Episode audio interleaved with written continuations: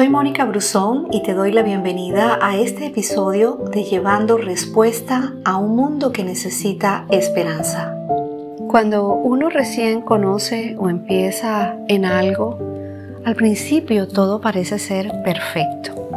Nos casamos y pensamos que el matrimonio siempre será una larga luna de miel o comenzamos en un trabajo y los primeros días el ambiente laboral, el jefe, los compañeros nos llevan a pensar que estamos en el lugar ideal, en el lugar adecuado.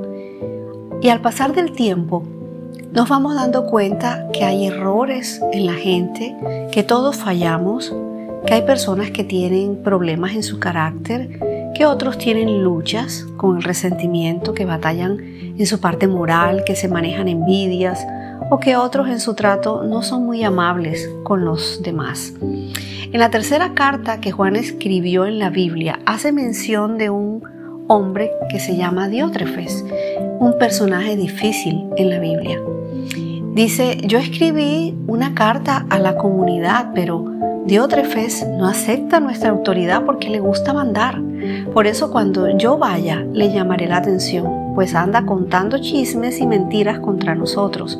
Y no contento con esto, no recibe a los hermanos que llegan y a quienes quieren recibirlos, les prohíbe hacerlo y los expulsa de la comunidad. Eso lo encuentras en Tercera de Juan, capítulo 9, versículo 10.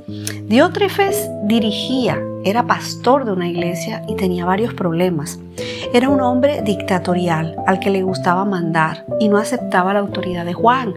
Hablaba en contra de él y no le gustaba recibir a quienes querían visitar su iglesia. Él sufría de un problema llamado filoprimatosis, que es el deseo de querer siempre ocupar el primer lugar en el grupo al cual se pertenece. Este hombre no se destacó por ser amable con la gente y una buena virtud cristiana es ser amables con los demás. El libro de Filipenses en el capítulo 4 versículo 5 dice que todo el mundo se dé cuenta de que ustedes son buenos y amables y agrega, el Señor Jesús viene pronto. Tiempo de revisar qué tan amables somos con los demás. Cuando llegan a nosotros, de qué manera nosotros recibimos a la gente, cómo nos perciben los demás. Jesús ha sido claro en la Biblia con respecto a nuestras relaciones con las demás personas.